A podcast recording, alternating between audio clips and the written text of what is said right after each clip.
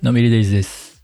前回もお話ししましたけれども、ノート8周年の事業発表会。えーと、これがね、えー21日のお昼にあるんですが、私も公認レポーターとして、えー公認レポーターさん約10人選ばれてるらしいですね。うん、中には知ってる方も何人かおられて、ね、えーどんな、他のレポーターさんがね、えーどんな記事書いたり、音声で発表する人もえーいるみたいなのでね、えーちょっと楽しみにしています。ポッドキャスト、えー日常の残し方なんですが、ありがたいことに、Apple のポッドキャストランキング、カテゴリーの方で、えーランキング、えー最近ではね、えー17位まで上がったりね、えーまあ上がったり下がったり、17位ぐらいから、ね、えー50位以内ぐらいのあたりを行ったり来たりしてる感じで、まあ、たまにあの総合ランキングの方にも入ったり、ね、えーするんですが、まあ、そちらは、もう一瞬だけですね、入るとしてもね、えー入って一瞬で消えていくという感じで。すが、カテゴリーランクの方はね、えーある程度、まあ、ずっと入っておけるぐらいの感じになりました。これは、あの、どういう仕組みでランキングに入ってるのか全然全くわからないんですけれども、まあ、聞いていただいてる人も増えてきてるのかなというのは感じます。アンカーのダッシュボードでね、ある程度の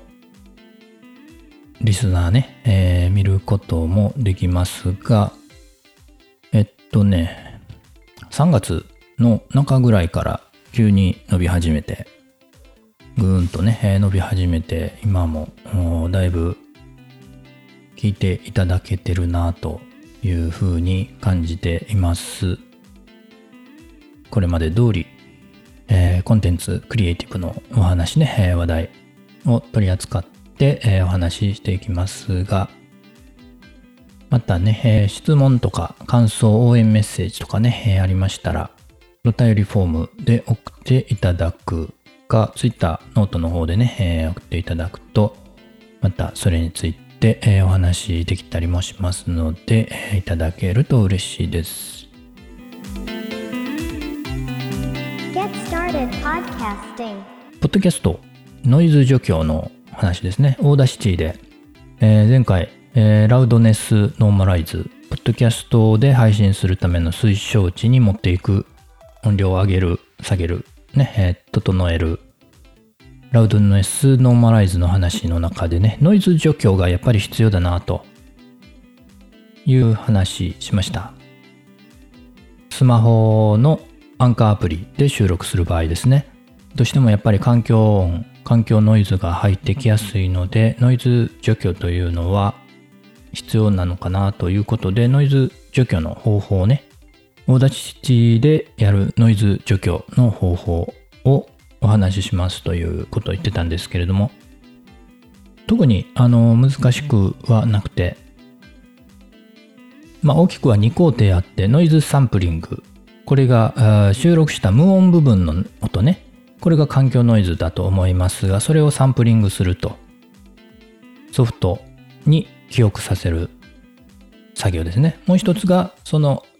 サンプリングしたノイズの波形を音声部分から取り除く作業ですね。この2工程があるという、これだけなので、特に難しいことはありません。これは Adobe Audition も、まあ大体同じようなやり方ですかね。ただ、細かな設定ができます。 Audacity の設定としては、ノイズ除去設定、感度設定、周波数平滑化バンドという3つのパラメーターがあります。このあたりはちょっとね、ここでは、説明難しいので、もう一つのポッドキャストの方で、詳しくやる予定にしています。またね、解説図、グラフ、波形付きで、解説できればいいかなと思ってますので、またそちらの方も聞いていただけると嬉しいです。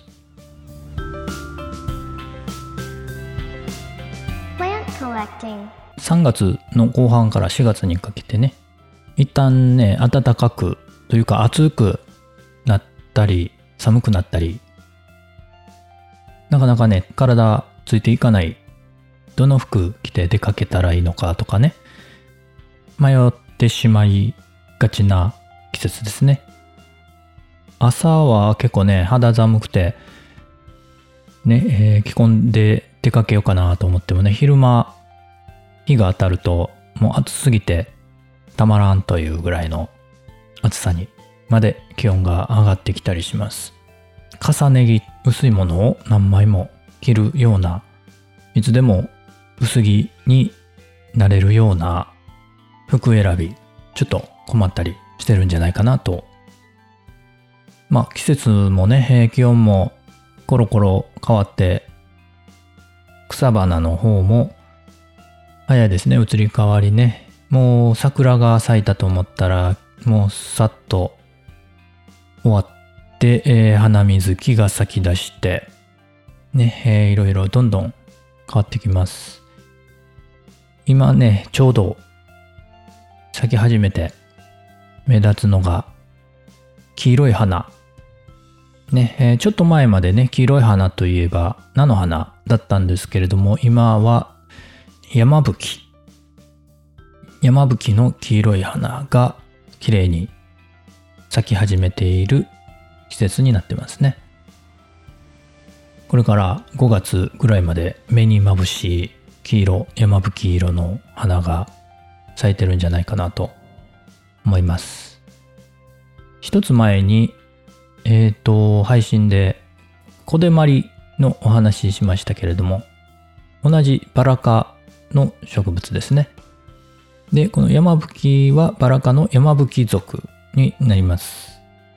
バラ科というだけあってねあの八重咲きの山吹なんか見るとかなりバラに近いように見えますね。まあ種類いろいろあるんですけど八重の山吹。の方はおしべが花弁に変化して、えー、めしべも退化してるために実がならないそうです。白い山吹もありまして白山吹というのがね、えーあるんですけれどもこれは山吹とは属が別で、えーバラ科の白山吹属になります。花が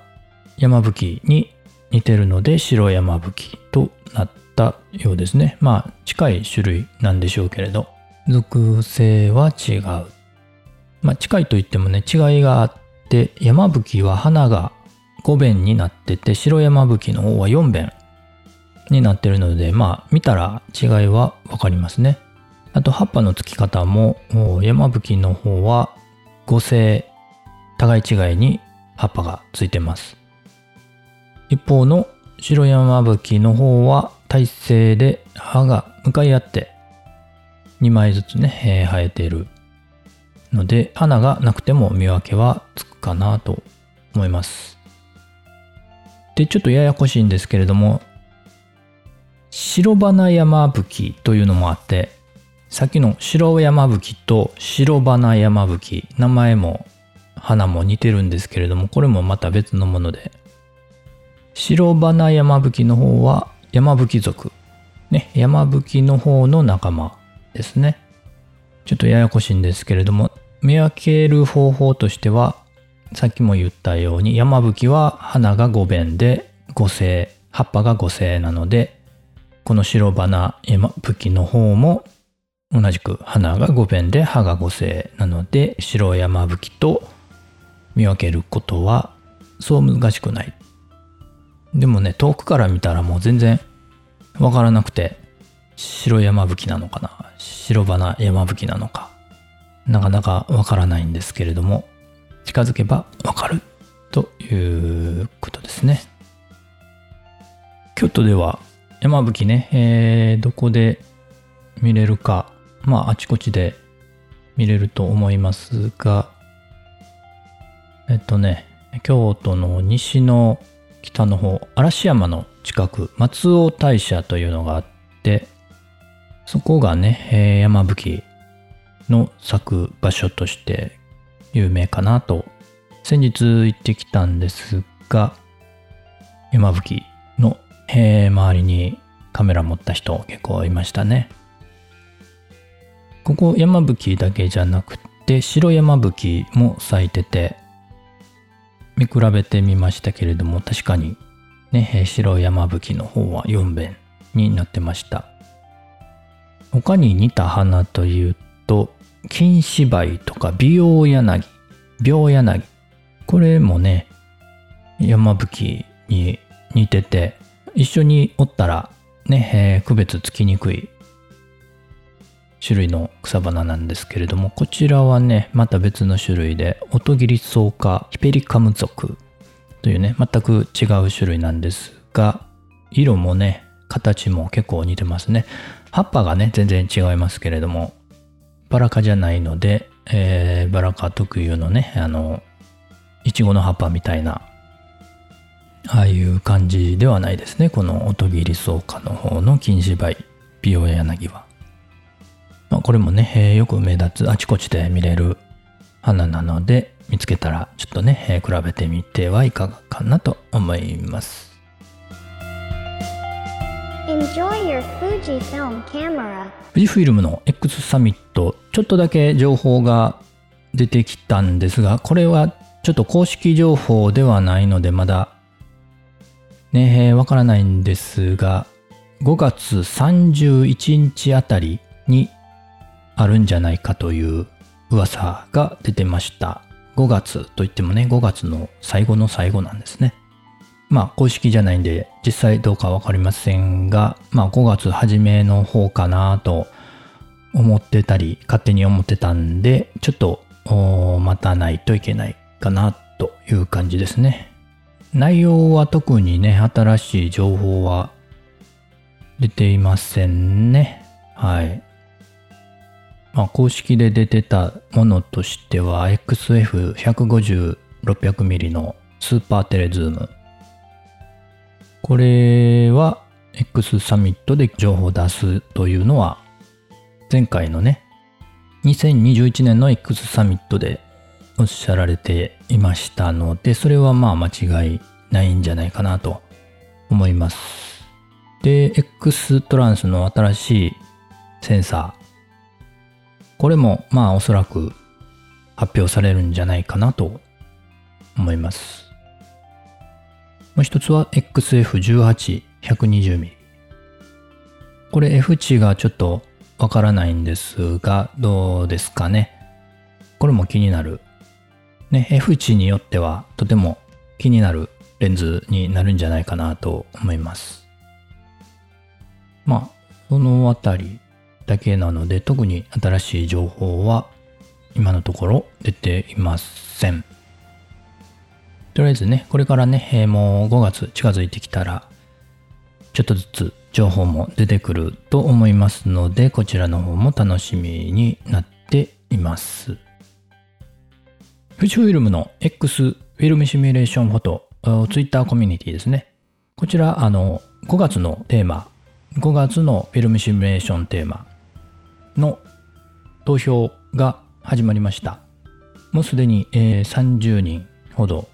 投票をいただいてます。まあ、前回、前々回、えーまず最初3月がクラシックネガーでした。で、4月はクラシッククロームでしたが、まあ、今回はその2つは上位には選ばれなさそうですね。他のものがリードしてます。まあ、2つ大きくリードしてるんで、まあこれからどうなっていくのか、前回もね、締め切りギリギリになって投票がドーッと入ってね、えーまあ逆転はなかったんですけれども、クラシッククロームが逃げ切ったという感じになりました。今回はその2つどちらが逃げ切るのか、または逆転するのか、ちょっとあの運営側としては楽しみにしてたりします。まあどちらになっても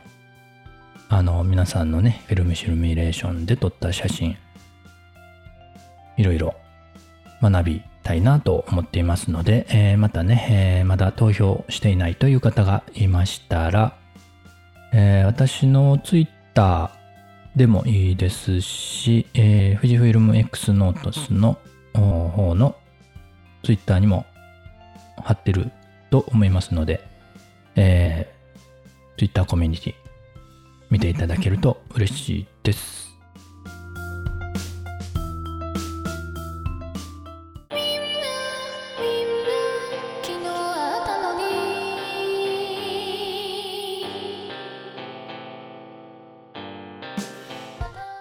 ということで、えー、まずはね、21日のノート授業発表会。今日ね、これの収録が20日なので、まだね、発表会の前なんですけれども、配信は、この配信は多分金曜日にな